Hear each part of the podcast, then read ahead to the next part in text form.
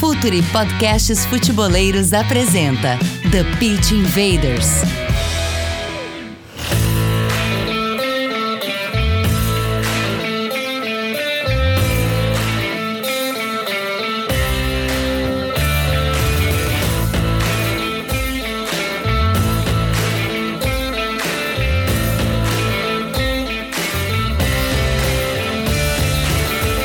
Futeboleiros, olá futeboleiras, Futuri apresenta The Pitch Invaders, episódio 222. Estamos no ar para mais uma invasão futeboleira. Eu sou o Gabriel Corrêa, falo desde Porto Alegre para todo o Brasil e o mundo, aqui com o The Pitch Invaders e nesta semana se no episódio 221 a gente falou com o treinador mais longevo entre as séries A e B do Campeonato Brasileiro, desta vez a gente vai falar com o treinador mais jovem entre as séries A e B do Campeonato Brasileiro. Por isso eu já apresento ele aqui no episódio. Professor Matheus Costa, seja muito bem-vindo. É, Sinta-se em casa, como a gente costuma dizer aqui no The Pitch Invaders. A partir de agora você já é um invader, já é um cara da casa, então seja muito bem-vindo. Tudo bem, professor Matheus? Tudo bem, Gabriel? Tudo bem, Rodrigo? Um prazer estar falando com vocês, a todos os telespectadores. Que a gente tenha um bom bate-papo aí sobre futebol que é o que nós somos apaixonados. Matheus tem 34 anos, técnico hoje do Operário. A gente vai falar muito sobre isso, mas falar sobre o trabalho dele, falar sobre as ideias, tudo isso a gente vai falar no episódio de hoje. Quem está aqui com a gente também, Rodrigo Coutinho, nosso parceiro de Código BR, o podcast de Campeonato Brasileiro aqui do Futre, que você acompanha todo domingo às 10h30 da noite, diretamente aqui no YouTube ou nas demais plataformas de streaming de áudio. Coutinho, seja muito bem-vindo mais uma vez, meu amigo. Fala, Gabriel. Forte abraço para você, para o Matheus. Prazer mais uma vez estar falando com ele. Né? Tive o prazer de entrevistar ele lá para a minha coluna no UOL um tempo atrás. Batemos um papo bem legal, repercutiu bastante bem. E vamos lá, vai ser, vai ser legal trocar essa ideia de novo depois de alguns meses aí e projetando esse, esse, essa continuidade de Série B e, claro, também a carreira dele, né? Já que é um cara de, como você falou, 34 anos cara que já tem no currículo aí um acesso da Série B para a Série A, cara que está fazendo um trabalho bem consistente no, no operário, pode estar tá surgindo aí um grande treinador do futebol brasileiro, Gabriel. Então, futeboleiros e futeboleiras, vamos entender um pouco mais as ideias do técnico Matheus Costa.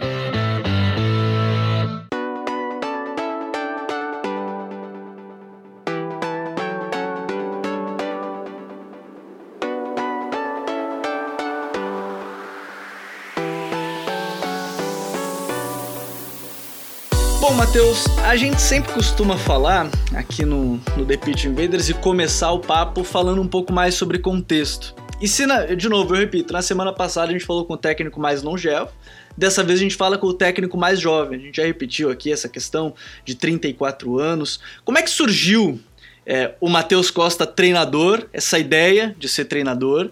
Né, surgiu desde cedo, né, como chegou a essa ideia e como foi ser um cara tão novo, né, porque você começou a treinar lá em 2017. Né, então, é, lá se vão já cinco anos, quatro, cinco anos de 2017 para cá, está em 2021, né? Quando você estiver ouvindo esse podcast, sei que você esteja ouvindo já em 2022, já depois de um tempo. Matheus em outra equipe, ou Matheus ainda no Operário na Série A, não sei. Isso você pode estar ouvindo com a gente num futuro, mas Pra gente estender esse contexto, Matheus, do Matheus virar treinador e ser hoje o cara mais novo entre os técnicos da Série A e da Série B. Gabriel, as coisas foram acontecendo assim comigo, nada, nada foi uma situação planejada. Eu fui atleta de base, dos 11 aos 19 anos, eu tive, passei por todas as, as formações das categorias de base, é, iniciando no futsal, depois passando para o campo.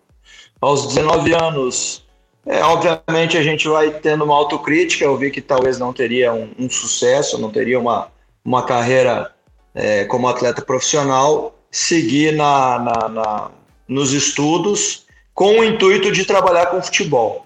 E, e logo após eu, eu, eu, terminar meu processo de categoria de base como atleta, eu já tive a minha primeira oportunidade já para iniciar o trabalho com futebol trabalhando em um clube lá de Curitiba que, que, que trabalhava com atletas com o objetivo de formar para os grandes clubes, é, que se chama Trieste, é um clube formador. Hoje em dia tem uma parceria com o Flamengo. Na minha época era um clube independente que tinha o objetivo de, de encaminhar para, para clubes de todo o Brasil. E eu iniciei lá meu, meus primeiros passos, é, inicialmente como professor das escolas de futebol, com o tempo, eu fui treinador das categorias de base lá. É, depois de quatro anos trabalhando no Trieste, eu tive a primeira oportunidade de um clube profissional, fui para o Atlético Paranaense, como auxiliar técnico das categorias de base. Do Atlético Paranaense, eu fui para o Curitiba, trabalhar em outro setor. O Curitiba, na época, estava criando um departamento de observação técnica, análise de desempenho e captação, e me convidaram para mim fazer parte desse departamento. Base e profissional, era um trabalho aliado um com o outro. É, depois de um tempo no Curitiba, é, surgiu a oportunidade para mim ser treinador das categorias de base do Internacional. E fui lá, fiquei quatro anos no Internacional.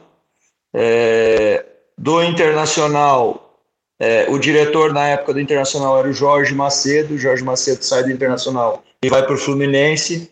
E ele me convida para mim trabalhar no Fluminense como analista de desempenho do profissional.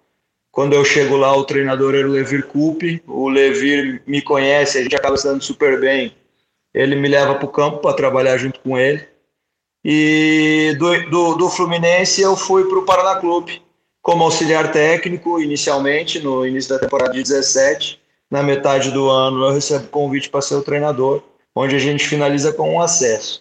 E daí as coisas foram acontecendo, né? Quando você tem uma conquista muito grande, é, eu acabo tendo inúmeras oportunidades e, obviamente, com essas oportunidades acabamos tendo bons resultados, né? Trabalhos sólidos, consistente para para realmente o, o mercado do futebol me visualizar e me projetar para ter oportunidades em outros clubes. É, então, depois do Paraná, passei pelo Joinville, passe, voltei ao Curitiba como auxiliar técnico da casa.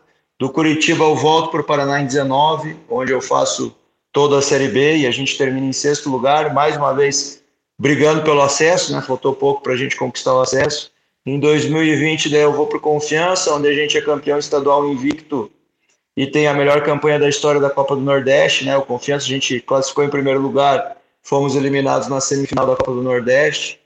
É, e do Confiança eu vou para o Paysandu, Paysandu eu fico em torno de 25 dias até eu receber o convite para vir para o Operário, onde estou desde então. Então nada foi muito programado assim, Gabriel. As coisas foram acontecendo aos poucos. Eu fui aproveitando a oportunidade se você me perguntasse, obviamente, há 10 anos atrás, se eu planejava aos 34 anos já estar no profissional com, com, com, com esse currículo, obviamente que eu não ia visualizar isso. Então as coisas eu fui deixando acontecer e eu sempre procuro trabalhar intensamente o presente, viver o presente, dar o meu melhor e as coisas, ah, deixar a, o, o, o tempo dizer o que, que vai acontecer, né? E a consequência disso, as coisas foram acontecendo e eu fico feliz de estar onde eu estou hoje. E, obviamente, a gente tem que estar mostrando todos os dias com muita força de vontade para a gente estar seguindo nessa luta. Uma das coisas que chama a minha atenção no trabalho do Matheus, né? E eu lembro até um episódio, antes da primeira rodada da Série B, me convidaram para gravar um podcast de um site de, da, da, da, torcida do Vasco aqui no Rio. É, porque eu tinha escrito o guia da Série B, né? E tinha falado lá sobre operário e tudo mais. E aí uma, uma das pessoas do podcast me perguntou, como é que você acha que o Operário vai jogar contra o Vasco e tudo mais? Eu falei, ah, cara, é um time que ele sabe se comportar de duas formas diferentes. É um time que sabe jogar mais com a bola, mas quando tem que jogar mais no contra-ataque, ele joga também. Mas eu tô achando que vai tentar ficar um pouquinho mais com a bola contra o Vasco e tudo mais. E aí os caras meio que não levaram muita fé nisso, né? E aí na primeira rodada da Série B, o Operário vai dentro de São Januário e jogando um futebol assim, que chamou muita atenção naquela primeira rodada e bate o Vasco com muita autoridade, né, com muita tranquilidade. Uhum. Inclusive, o Operário no primeiro turno venceu também Botafogo e Cruzeiro, né? As outras duas, os dois gigantes dessa Série B. E é justamente isso que eu quero conversar com o Matheus. Quero saber dele o seguinte. É, o Matheus, você acha que é perda de tempo nossa da imprensa? Que às vezes a gente tenta explicar para o torcedor olha, esse treinador ele tem um estilo assim, ou assado. É, mas às vezes a gente acaba limitando um pouco o trabalho de vocês, dizendo que o fulano de tal só gosta de jogar com a bola, Beltrano só gosta de reagir, jogar no contra-ataque. E eu vejo essas duas características no seu trabalho. Primeiro ponto, né? Você acha que é perda de tempo tentar definir um treinador somente por essa ótica, e queria que você falasse o porquê. E o segundo ponto, como fazer no dia a dia, nesse calendário tão atribulado que a gente tem, o que os jogadores entendam, porque realmente deve ser bem complicado, né? são conceitos diferentes para defender, são conceitos diferentes para atacar. E o cara tem que estar tá com isso muito bem desenvolvido no dia a dia. Queria que você falasse um pouquinho sobre isso. Sem dúvida. Excelente pergunta, Rodrigo, até para a gente estar tá debatendo sobre isso. E sendo bem sincero, assim, Rodrigo, eu estou há, há quatro anos me reunindo, a gente tem as licenças da CBF. Há quatro anos eu vou todo mês de dezembro, com exceção desse último, em virtude da pandemia, mas os quatro anos anteriores, é, a gente se reuniu lá na CBF e a gente fica em torno de 20 dias lá falando sobre futebol. E assim, Rodrigo, não existe, eu não conheço até este momento nenhum treinador que, que, que sente aquele prazer e fala: eu sou um treinador que gosto só de marcar e jogar em contra-ataque. Não, não, eu não, não conheci nenhum dos 200 treinadores que estão lá todo mês de dezembro.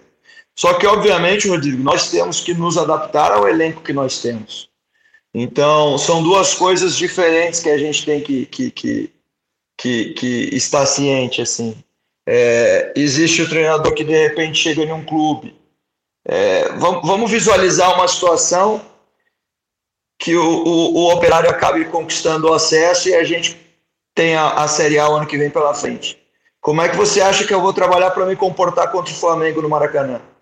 Então, é, é, coisas que a gente tem que se adaptar, procurando visualizar como que existe a possibilidade de a gente ganhar.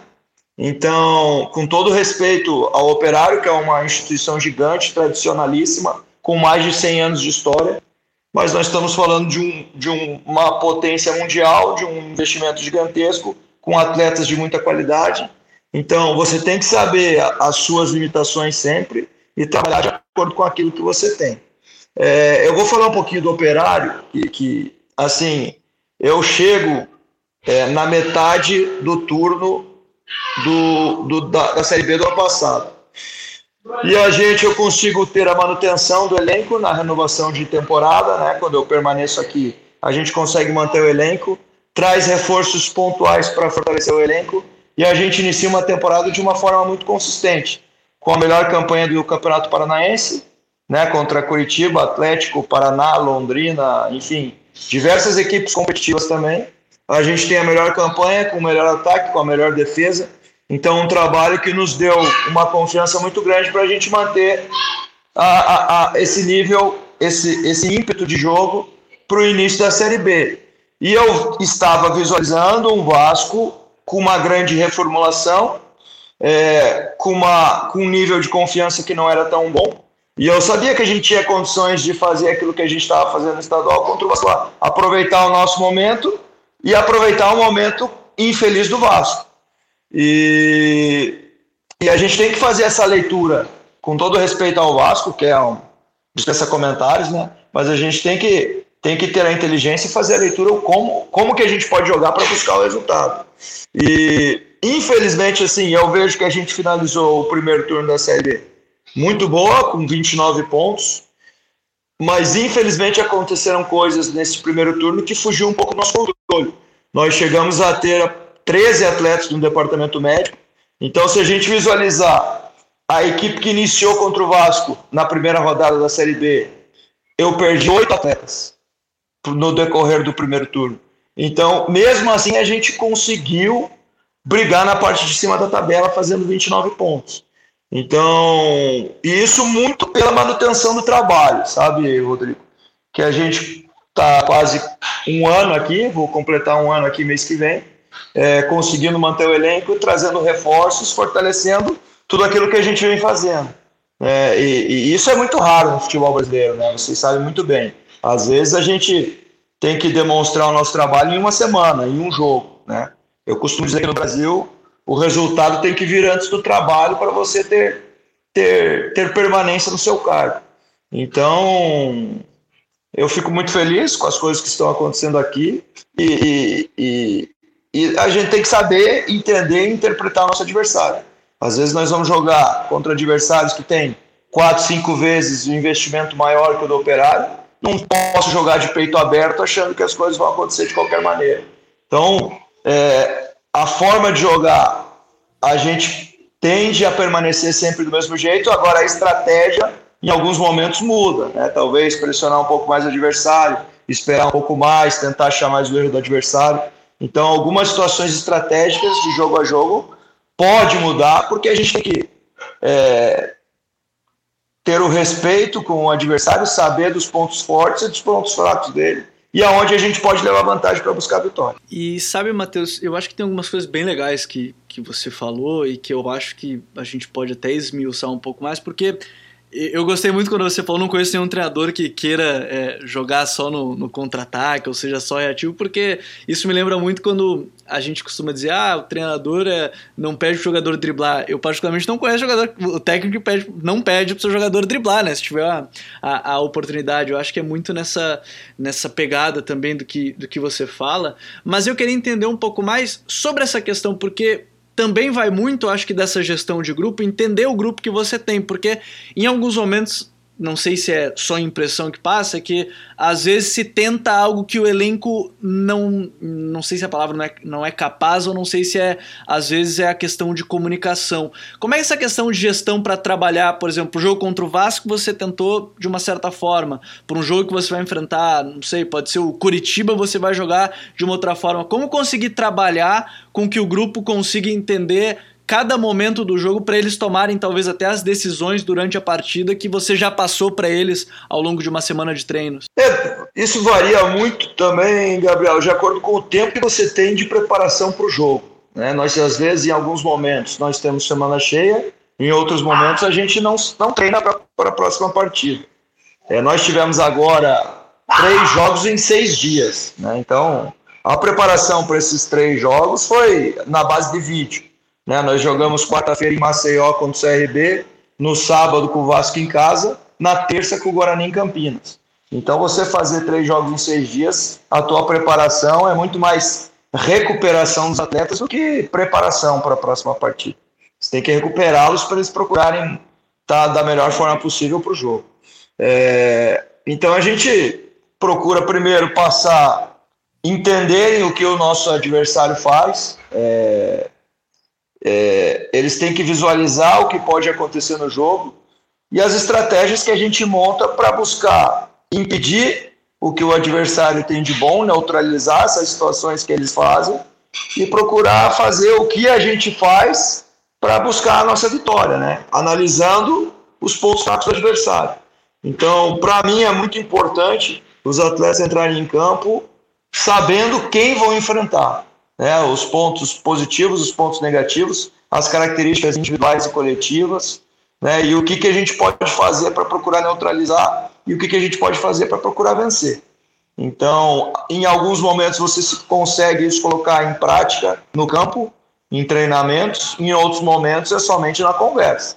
Né? E, e às vezes as coisas não encaixam. Você tem um adversário do outro lado que tem uma proposta que também está analisando você, então não é sempre que você vai ter esse resultado. Né? Eu sou um cara que acredito muito em treinamento. Não é sempre que a gente consegue treinar, então você tem que utilizar outras formas para buscar isso. Né? Mas é, é, eu vejo, dando exemplo essa série B, uma série B muito equilibrada. Assim. São pequenos detalhes que estão dizendo quem vai vencer e quem não vai vencer. Então você tem que estar tá muito bem preparado mentalmente para você estar tá consciente durante toda essa partida né? porque são pequenos detalhes assim que estão definindo uma vitória. E esses detalhes, para ser até o favor, você tem que estar tá muito concentrado durante esses 90 minutos. Então, Matheus, é, eu lembro que quando a gente conversou alguns meses atrás, você falou muito para mim da importância do Ricardo Bueno né, na, na, montagem do seu time, né, principalmente na parte ofensiva, as opções que ele dava para a bola circular, enfim, criando espaços para outros atacantes é, chegarem na cara do gol, atacarem a profundidade. É, e você, infelizmente, perdeu esse jogador, né? Dentro disso que a gente está falando, do calendário e tudo mais, recebeu uma proposta da Série A, está jogando no Juventude e teve que sair. É, como é que foi para você lidar com isso? Se eu não estou enganado, é o Paulo Sérgio, né? Que está jogando no, no, no, no, lugar dele. E até vejo algumas é, similaridades né, de característica ali entre os dois. Como é que está sendo para você e como é que foi lidar com isso? Porque além de ser um jogador que taticamente era importante, era um dos mais experientes do grupo, né? 34 anos, passagem por, por, por clubes é, é, grandes na carreira e tudo mais. Como é que foi isso aí para você, para lidar com isso? Ah, sem dúvida alguma, foi uma grande perda, né? não só por tudo que ele estava rendendo tecnicamente, né? era o nosso artilheiro, É, se eu não me engano, era o, o, o, o, segundo jogador de assistências da nossa equipe e o artilheiro da nossa equipe. Então, muitos gols do Operário passavam por ele. É, e era o nosso capitão, era um líder, né, era uma referência para nós, não só dentro de campo, mas em vestiário também. Ele tinha uma imagem muito forte. É, durante a Série B, quando já inicia, ele já começa a ir muito bem, a ter um bom desempenho dentro daquilo que a gente esperava. É, a gente visualizava que teria a possibilidade de perdê-lo, porque no contrato ele poderia sair para fora do Brasil, é, ou tinha um valor para ele ir para a Série A, que para os clubes da Série A eu acreditaria que os clubes tinham esse poder de investimento para tirar do operário. Então, visualizando essa possibilidade de perdê-lo, até ele recebeu, antes da, de, de, concretizar a ida do Juventude, ele recebeu, se eu não me engano, outras quatro propostas da Série A, que ele acabou permanecendo. Então a gente sabia que era uma possibilidade real, a gente perdeu. E nisso surgiu a possibilidade de a gente trazer o Paulo Sérgio, já visualizando uma possibilidade de perda. É, o Paulo Sérgio veio, é, e obviamente quando você já tem uma engrenagem coletiva, para entrar um atleta se torna mais fácil do que de repente ter que entrar oito atletas. Né? Então o Paulo visualizou tudo aquilo que a gente estava fazendo. É, eles têm características similares, é, mas as movimentações que nós temos coletivas, o Paulo assimilou muito bem. E quando o Bueno oficializa a saída dele, óbvio que foi um, um, uma gerou uma notícia muito negativa aqui para a imprensa, para a torcida, pela referência que o Bueno era. É, e quando o Paulo Sérgio assume essa titularidade, a gente fica cinco jogos de invencibilidade, com três vitórias e dois empates. E o Paulo participando ativamente dessa sequência. Então, isso acabou passando despercebido. Então, foi, foi, foi, teve o lado positivo, porque eu acredito que é nos momentos de talvez de maiores dificuldades que você tem que mostrar a força do teu grupo, né? E a saída do, do, do Bueno, obviamente, foi um momento de dificuldade e a gente mostrou a nossa força, mostrou por que, que o Paulo Sérgio estava aqui também, porque ele é um menino que tem muita qualidade também e está aproveitando essa oportunidade que foi dada a ele. Então a gente fica feliz pela força do grupo. Né? Acho que nós não podemos, apesar de toda a qualidade do Bueno, nós não podemos depender somente de um atleta. Eu fico muito feliz porque se o Bueno teve essa proposta, é mérito de todos que aqui estavam. Né? Então a gente fica muito feliz vendo o Bueno no Juventude já inclusive fazendo gol na Série A. Né? E a gente torce para que os atletas a cada rodada aqui se valorizem também. Né? Como você mesmo disse, jogando contra grandes clubes, campeões brasileiros da Série A, fizemos grandes jogos né? contra Cruzeiro, contra Curitiba, contra Vasco, contra Botafogo. Né? Então, é mérito de todos os atletas que estão participando disso. Matheus, é eu quero tocar num outro ponto também que você falou da questão do, da Série B tem se tornado cada vez mais equilibrada. Mas eu quero tocar num outro ponto quanto, quanto à Série B, que é a, a, questão tática e técnica, porque se talvez, eu não sei se o recorte que eu vou fazer é certo, mas talvez há uns 5, seis anos a gente falava que a Série B era um jogo muito físico, era um jogo só de transição, era um jogo de bola alta. Hoje talvez não dê para falar isso, talvez não dê para dizer que a Série B é só isso. A que, que você acredita essa mudança, talvez, que seja no estilo da Série B, ter se tornado um campeonato melhor, tecnicamente, taticamente? Como é, a, a, que, que você acredita, talvez, essa mudança? Você viveu, assim, 2016 até, até aqui, você, deve, você viveu esse período, talvez, de transição do modelo, eh, entre aspas, ideal da Série B, que a gente fala, ah, tem que ser um time de transição para subir. Hoje talvez não precise ser assim. Como é que, a que você deve essa mudança na Série B? Excelente, Gabriel. Gabriel, em 2016, eu 2015 para trás, eu fui muito tempo treinador de categoria de base, que é uma outra característica também de jogo. Não tem pressão, você seleciona a todo momento os atletas que você quer, não tem uma. É, é, outro, é outro futebol, vamos supor. Em 16 eu trabalho no Fluminense, que é Série A, e desde 17 eu estou na minha quinta Série B. De 17 a 2021 eu todas as Séries B. Cada ano que passa, para mim, melhora o nível técnico da Série B. E eu vejo alguns fatores importantíssimos para isso acontecer. É... Primeiro fator, não só é... as equipes é, se, se tornou mais valorizada, mas é, investiram em situações que mudou um pouco. Por exemplo, hoje você joga a Série B, talvez dos 20 estádios que se joga a Série B, 17, vamos falar, são excelentes as condições do gramado, o que se torna o jogo mais bonito. Em 17, em 18, por exemplo, 10 campos era outro tipo de gramado, era tinha uh, umas condições para você trocar passe de maior dificuldade. Então, acho que os clubes se organizaram de uma forma melhor também para a disputa da Série B. É, na minha opinião, é, os conceitos das equipes melhoraram muito para se jogar. Hoje você vê praticamente todas as equipes com ideias claras de jogo, com construção baixa, com um jogo aproximado, é, buscando levar a bola ao ataque com o passe. É, em 17, por exemplo, praticamente todas as equipes era bola longa, disputa de primeira e segunda bola, qualquer falta era bola lançada na área, bate-rebate, uma situação de finalização. Então o jogo se mudou também. Eu acho que isso devido aos treinadores e devido às gestões que incentivaram os treinadores a fazer isso. Então, eu, a cada ano que passa, eu tenho falado isso com os outros treinadores, está melhorando não só o, o, o está se tornando mais glamourosa a Série B, em virtude das equipes que estão participando, mas está se tornando cada ano mais bonita a Série B. É, e isso é, é, são muitos fatores que eu, que eu condiciono a isso, mas sem dúvida alguma, a qualidade do campo, a qualidade dos centros de treinamento.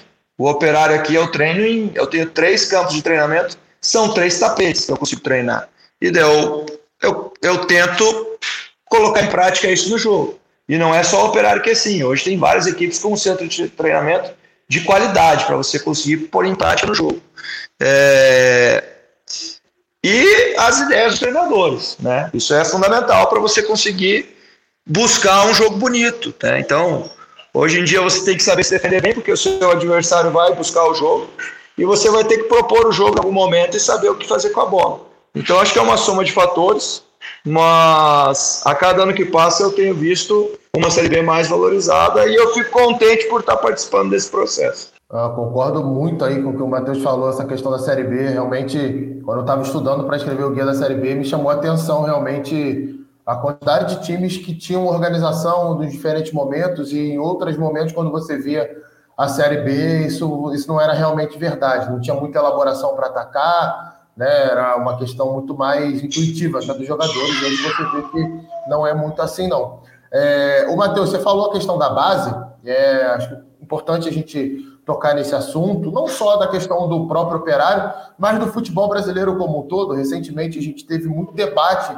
em torno disso, dizendo-se que o futebol brasileiro não revela mais jogadores como antigamente, né? Aí dão sempre aquele exemplo, né? Isso, isso vira meme em rede social. Pegam lá uma seleção de 2006, por exemplo, que tinha muitos craques, mas que nunca foi um time assim de alto nível, né? Como, como coletivo, como equipe, não, nunca se realizou, nunca se concretizou aquele time. É, e aí pegam exemplos de hoje, dando exemplos de alguns jogadores que, que acabam não dando a resposta na camisa da seleção. É, como é que você está vendo essa situação? Você acha que de fato há uma, vamos colocar assim, uma defasagem na formação de jogadores do Brasil em comparação a outras grandes potências como França, Argentina, Alemanha, Portugal, que tem revelado muito jogador? Ou você acha que não? Eu acho que é uma questão que tem outras coisas que a gente tem que acabar debatendo em cima disso. Ah, Rodrigo, eu acho assim que são. É, eu vejo o, o talvez é, o futebol de rua tenha diminuído muito, né? Hoje a população está em grandes centros urbanos e você não vê mais aquela pelada de rua nas praças, isso diminuiu muito. O que, o que torna menos meninos praticando futebol. Então, antigamente, eu lembro eu lembro 2010, 2011, eu viajava muito pelo Brasil para buscar jogadores. É, qualquer praça que a gente ia, coisa de 10 anos atrás, tinha campeonato sub-11, sub-12, sub-13. É, hoje em dia tem diminuído cada vez mais, né? Enfim, a questão da segurança, que os pais têm receio de colocar meninos hoje na rua, é, criou outras situações para tentar fazer com que o menino fique em casa e não saia de casa para jogar futebol. Então, acho que isso diminuiu bastante, assim. É, e tem estudos comprovando isso. É, mas eu acho, assim, se, se você pegar é, as nossas seleções, é, nossa seleção olímpica, nossa seleção sub-20, nossa seleção sub-18, eu vejo grandes jogadores. O que, o que acontece, assim, o futebol mudou muito, né? O futebol está se tornando cada vez mais um, um jogo realmente coletivo é, e com muito pouco espaço. É, o, o, o, o futebol europeu se igualou muito ao futebol brasileiro devido à coletividade. É, e nós sempre tivemos a qualidade individual e talvez nunca valorizamos o jogo coletivo, pela qualidade individual que a gente sempre teve. É, e quando os europeus, dando exemplo, né, igualaram o nosso futebol pelo coletivo, a gente passou para o próximo passo, a gente começou a valorizar o futebol coletivo também. É, eu não tenho dúvida alguma que a gente continua estando entre as três principais seleções do mundo, e eu vejo que a gente vai continuar sendo. É, mas talvez com um futebol diferente, né? E não porque a gente quer mudar, mas às vezes o futebol pede para que se mude. O, você compara as seleções de antigamente, o atleta tinha 10 segundos para ficar com a bola no pé. E daí, com a nossa ginga, com o nosso drible, com a nossa qualidade, isso se tornava mais fácil. Hoje você não consegue ficar 5 segundos com a bola no pé, porque os, o, o campo permaneceu o mesmo, mas os espaços diminuíram, porque as valências físicas dos atletas eles conseguem encurtar mais rápido, eles conseguem andar junto conforme toda a sua equipe. Então, se você dribla alguém a um metro de distância, já tem uma cobertura. Então, o futebol mudou muito. E a gente necessitava, além de toda a qualidade individual, que eu vejo que nós continuamos tendo, é, nós tivemos que se adaptar ao jogo coletivo também. Então, isso é uma coisa natural. Talvez o futebol não seja tão bonito quanto aquele que a gente era acostumado a ver. Essa, essa magia um pouco tenha diminuído, é, mas muito em virtude do, do, de todo o contexto do jogo. Né? Eu vejo muito parecido com o que se passou no basquete. No, o basquete você está sem a bola, todo mundo está atrás da linha da bola, esperando o teu adversário aproximar do teu campo. É, então, o futsal passou por essa mesma transformação. Eu sou da época do futsal que tinha o ala esquerdo, o ala direito, o central e o pivô. Hoje em dia você não sabe. São quatro atletas que se movimentam durante toda a quadra. É, então, o, o, o, o esporte se adapta também às transformações devido à sua evolução. E eu vejo que o futebol brasileiro passa por esse momento também. Infelizmente, é, fica mais raro de ver atletas como Neymar, é, mas coletivamente eu vejo que nós estamos evoluindo cada vez mais. E talvez seja isso que falta para a gente voltar a conquistar um título mundial, que é o que todos nós esperamos. A gente vai seguir nesse papo, mas antes, você que está ouvindo aí o The Invaders, a gente vai para um rápido intervalo aqui no programa e a gente já volta. Fala, futeboleiros, tudo bem? Eu espero que vocês estejam gostando do episódio de hoje. Mas antes de seguirmos com esse bate-papo, eu quero fazer um convite para vocês. Se você quiser receber conteúdo exclusivo no site, ter acesso às matérias fechadas, vai lá na aba Club e faça parte do Futuri Club por apenas R$ 12 mensais ou até mesmo em planos semestrais com desconto ou até mesmo anuais. Você ainda vai ter direito a desconto nos cursos do Futuri. Então, fique ligado. Além disso, eu quero lembrar para vocês que esse episódio também tem o apoio do Futuri Pro, o departamento de análise e mercado do Futuri. Seu time gasta menos dinheiro e ganha mais jogos. Para mais informações, mande um e-mail para comercial@futuri.com.br. No The Invaders 222, a gente está conversando com o técnico Matheus Costa, técnico mais jovem entre os técnicos da Série A, Série B do Campeonato Brasileiro, hoje comandante da equipe do Operário. E Matheus, sempre talvez, eu não sei se essa dúvida é recorrente ou lhe perguntam muito, imagino que sim, mas eu não podia não, não fazer essa pergunta. Em algum momento da sua carreira a idade atrapalhou? Porque você falando assim, a gente está vendo, você tem muito conteúdo, você é um cara que tem aí já acesso para Série A, enfim, você já tem conquistas dentro da carreira, mas em algum momento a idade lhe atrapalhou? Em que pese a gente está vendo na Europa também esse movimento. É o Julian Nagelsmann, por exemplo, técnico do Bayern, é um dos mais jovens de toda a história da de, uh, disputando Liga dos Campeões. Agora é o técnico do Malmo, que é o mais jovem a, a, a comandar uma equipe na Liga dos Campeões. É, isso em algum momento atrapalhou a sua carreira ou, ou tem aquele pé atrás de, de pessoas que olham, mas ele é muito novo, será que pode ser? Isso em algum momento atrapalhou a sua carreira, Matheus? Gabriel, em, em relação ao, ao, eu, a eu estando no clube, não. É, eu nunca sofri nenhum tipo de situação assim devido à minha idade. Assim. É, obviamente, a coisa mais natural do mundo, você trabalha com 30 atletas, em algum momento você tem alguma situação. É, mas nunca que tenha faltado respeito ou gerado algum incômodo com relação a isso. Isso é, é situações de dia a dia que você tem que saber controlar, você tem que saber gerir, mas que independe da idade. Né? É, coisas que aconteceram comigo, eu já fui sondado por grandes equipes do, do, do, do Brasil e, e de repente falaram, Matheus, vamos esperar mais um pouco pela questão da tua idade, tem um outro profissional aqui que acho que para esse momento é melhor. Mas eu estando no clube, nunca teve nenhum tipo de problema. Só essas situações assim que já teve grandes é, executivos que me procuraram e daí de repente sondando o presidente ou especulando a imprensa, ah, mas é, ficaram com receio de me levar, assim.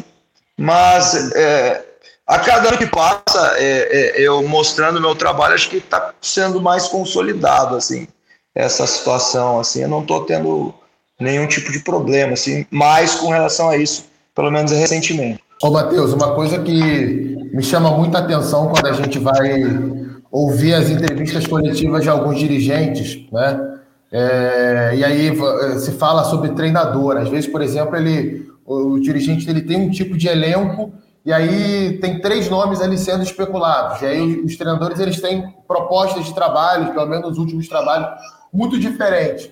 E aí sempre pinta aquela dúvida: pô, será que esse cara, na hora de contratar o treinador, ele conversa com o treinador sobre futebol, sobre o campo e bola mesmo? Ah, que tipo de jogo você vai me oferecer? Você acha que pode me oferecer? Queria que você, você está tá dentro do mercado, queria que você passasse para a gente essa, essa visão como profissional. Quantas vezes quando você foi contratado, um dirigente chegou para você e falou: Matheus, como é que você estrutura a tua fase ofensiva? Como é que é o seu sistema de marcação? O que, que você pensa de bola parada? Como é que você gosta de jogar? O que, que você acha desse jogador aqui? O que, que você pensa para ele?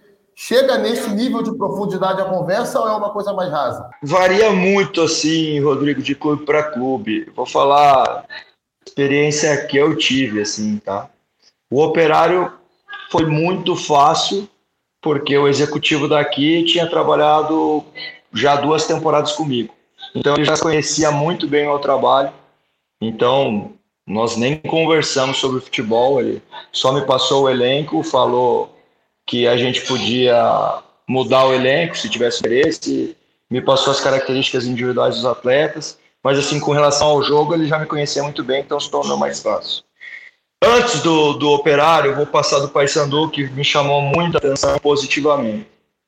Quando eu chego no Paysandu, eu, quando eu chego, quando surgiu o interesse do Paysandu, eu, o, o executivo da época me ligou, a gente ficou mais de uma hora no telefone. Quando eu chego em Belém, eles tinham um vídeo de aproximadamente 15 minutos de todos os momentos do jogo de equipes minhas. Então eles sabiam o que eu fazia no meu tiro de meta, o que, eles, o que eu fazia nas bolas paradas, o que eu fazia sem bola, de várias equipes que eu já tinha trabalhado. Do Paraná de 2017, do Paraná de 2019, do Joinville de 18, do Curitiba de 19. Então, eles estudaram muito e, e, e o que me passaram na época, eles tinham diversos nomes, foram afunilando e fizeram um vídeo de três treinadores que eles tinham interesse. E chegaram à conclusão que tinham interesse em me levar. E quando eu chego, eles me apresentaram o vídeo. Ó, o que, que a gente espera de você. É fazer isso daqui que você fez aqui, é que você fazer isso aqui que você fez aqui. E, então, me chamou muita atenção isso, porque é raro. Tá? É raro isso acontecer. É, no Paraná, em 2019, me chamaram porque já me conheciam de 2017. É, o Curitiba, o profissional que estava lá, tinha trabalhado comigo em 17, então foi muito. Eu, eu, eu tenho ido para os clubes muito por já conhecerem o meu trabalho. Né? Durante o operário aqui, eu recebi três situações. Eu tive três equipes com interesse que procuraram me levar. E assim, muito consciente de tudo aquilo que eu tinha feito já. Me passando o que queriam que eu fizesse nesses clubes, de acordo com o que eles acompanhavam do meu trabalho. Então, essa chegada dos executivos, eu acredito que veio para fortalecer também isso. Essa relação executivo-treinador. É, porque eles visualizam o que eles querem para a equipe e levam os treinadores que eles acreditam que podem fazer aquilo para a equipe.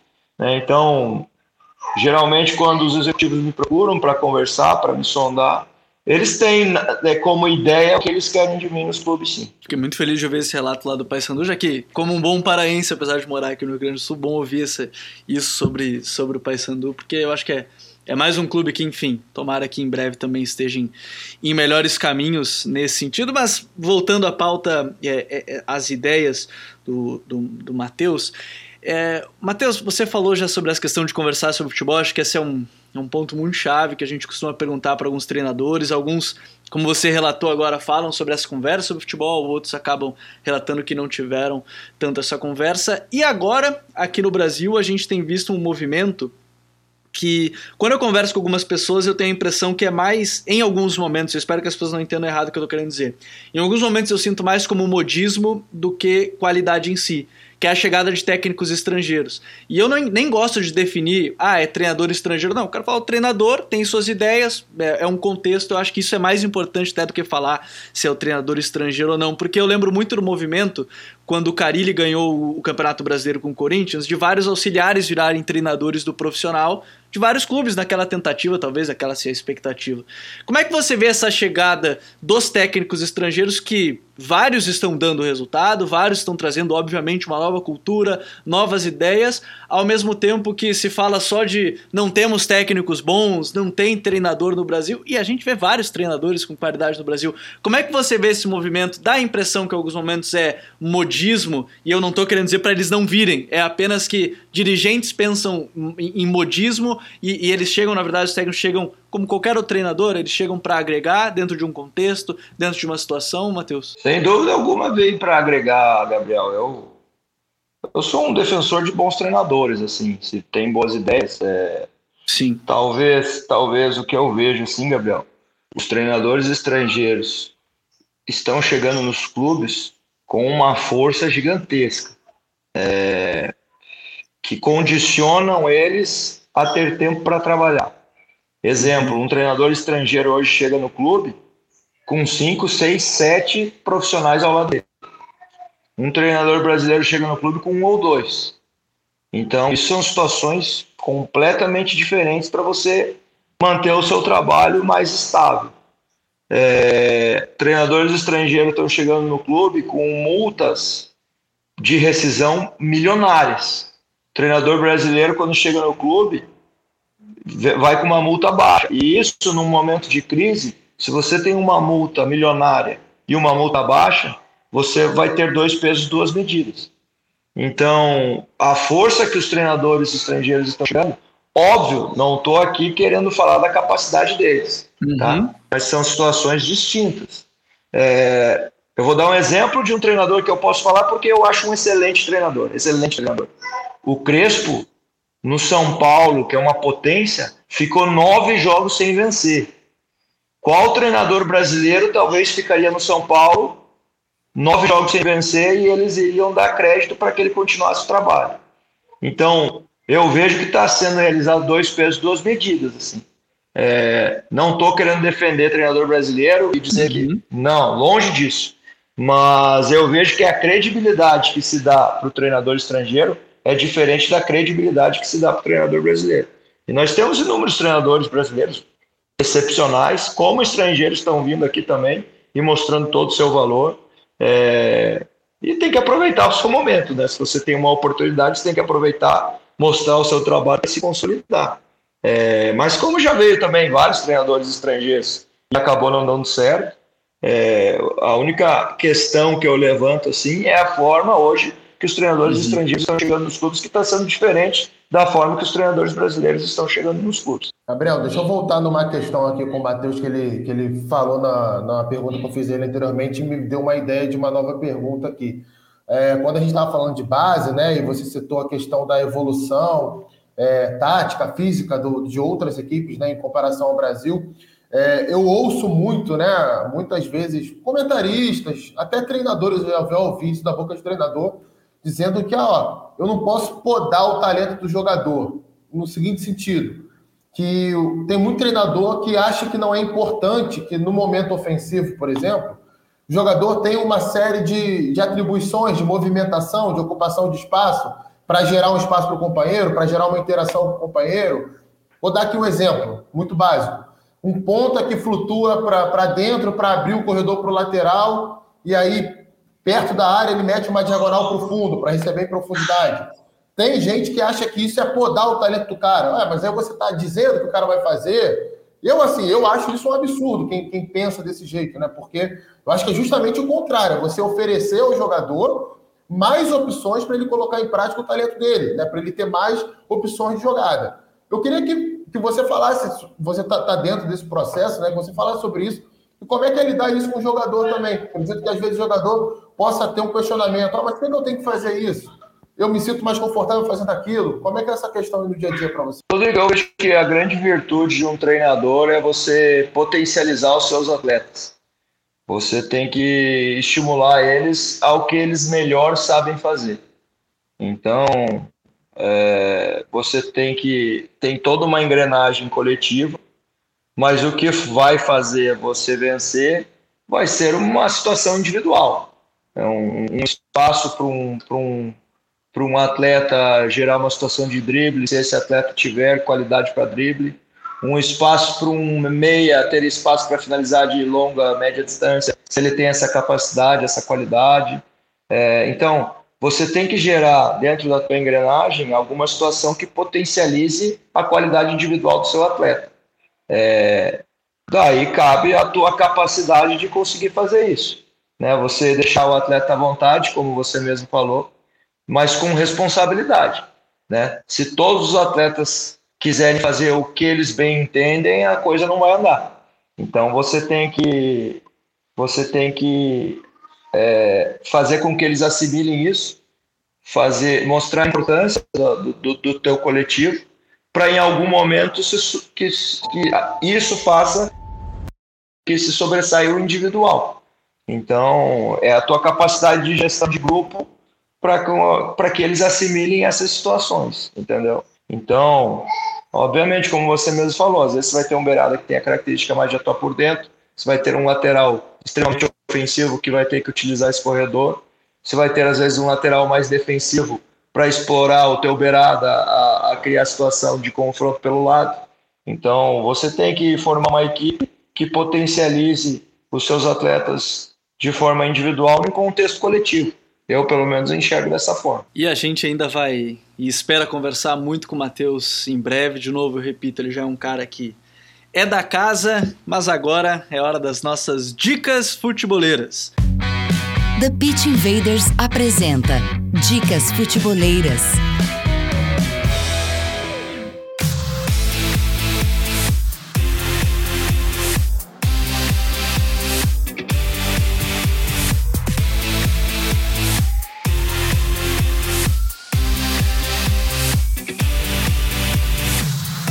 A minha dica futebolera dessa semana, ela vai, né, se você está acompanhando o episódio diretamente do nosso canal do YouTube, é permanecer por aqui para acompanhar dois vídeos mais recentes de dois treinadores que chegaram nessa dança de técnicos aqui do futebol brasileiro. Diego Dabove e Gustavo Florentino são os novos treinadores de Bahia e Esporte. A gente explicou um pouco mais sobre as ideias de jogo desses dois técnicos e o que esperar deles é, nesse campeonato brasileiro a partir de agora, nessas duas equipes em momentos é, diferentes da, da temporada.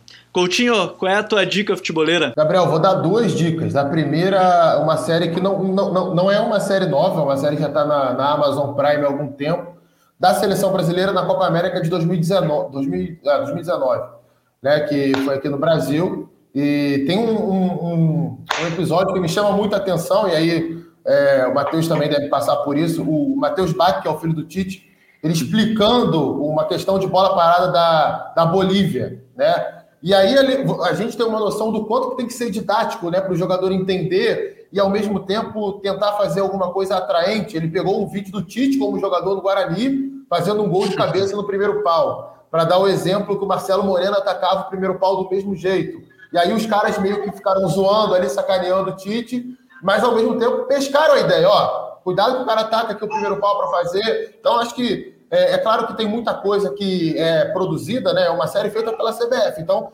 é, a gente não vai ver ali coisa que eles não queiram que vaze. Mas só que tem coisa legal para a gente pescar também quando a gente presta atenção. E a segunda dica é claro que eu vou vender meu peixe, né? a minha coluna lá no All Sport. Esse final de semana tem análise aí do Andréas Pereira, do Kennedy, chegando no Flamengo. Tem também uma análise do João Vitor, zagueiro do Corinthians, que está fazendo um grande campeonato brasileiro. E também como é que o Diego Costa pode se encaixar no Galo. Acho que é uma questão que não vai ser tão simples assim para o Cuca, dentro daquilo que o time vem fazendo nesse momento. De resto, agradecer mais uma vez o, o convite e o papo aí de alto nível com o Matheus Costa, desejar todo o sucesso a ele na carreira. Um cara muito agradável de conversar sobre futebol, né? Não tem muito aquela, aquela palhaçada de outros treinadores, né? De se colocar num patamar acima do jornalista, de querer dar aula o tempo inteiro, não um cara que fala de igual para igual. E aí o papo flui dessa forma que o pessoal acompanhou e foi muito bacana aqui. Obrigado, Gabriel. Um forte abraço aí para o Matheus. Obrigado mais uma vez, Coutinho. Professor Matheus, é... qual é a tua dica futeboleira? Eu vou, vou dar minha dica, então vou homenagear meu amigo que hoje está treinando o Sub-20 do São Paulo, é do Curitiba também, para quem não sabe, sou natural do Curitiba. E agora, na minha última viagem fora de casa que a gente foi jogar no aeroporto, eu acabei comprando o livro dele, do Alex, que foi um craque dentro de campo e não tenho dúvida que vai se tornar um craque também como treinador fora de campo.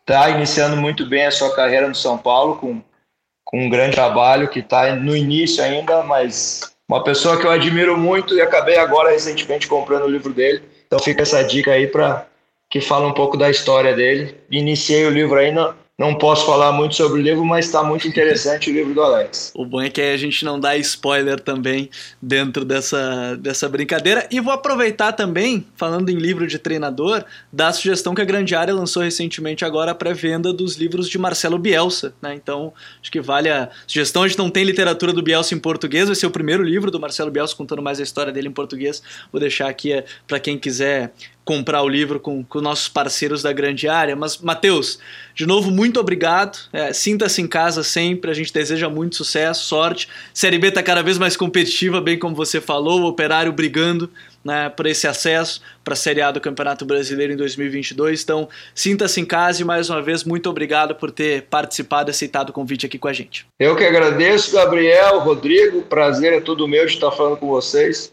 Quando o papo é bom, passa rápido, né? nem, nem perceber, passou muito rápido. E fico à disposição aí para a gente estar tá conversando novamente, sem dúvida alguma. Grande abraço a todos, agradeço a vocês aí pela conversa e a todos os telespectadores que tiveram paciência aí de estar tá escutando a gente. Futeboleiros e futeboleiras, muito obrigado a todos que nos acompanharam em mais um The Pitch Invaders. Nós somos o Futre e temos um convite para vocês. Pense o jogo, um abraço e até a próxima. The Pitch Invaders.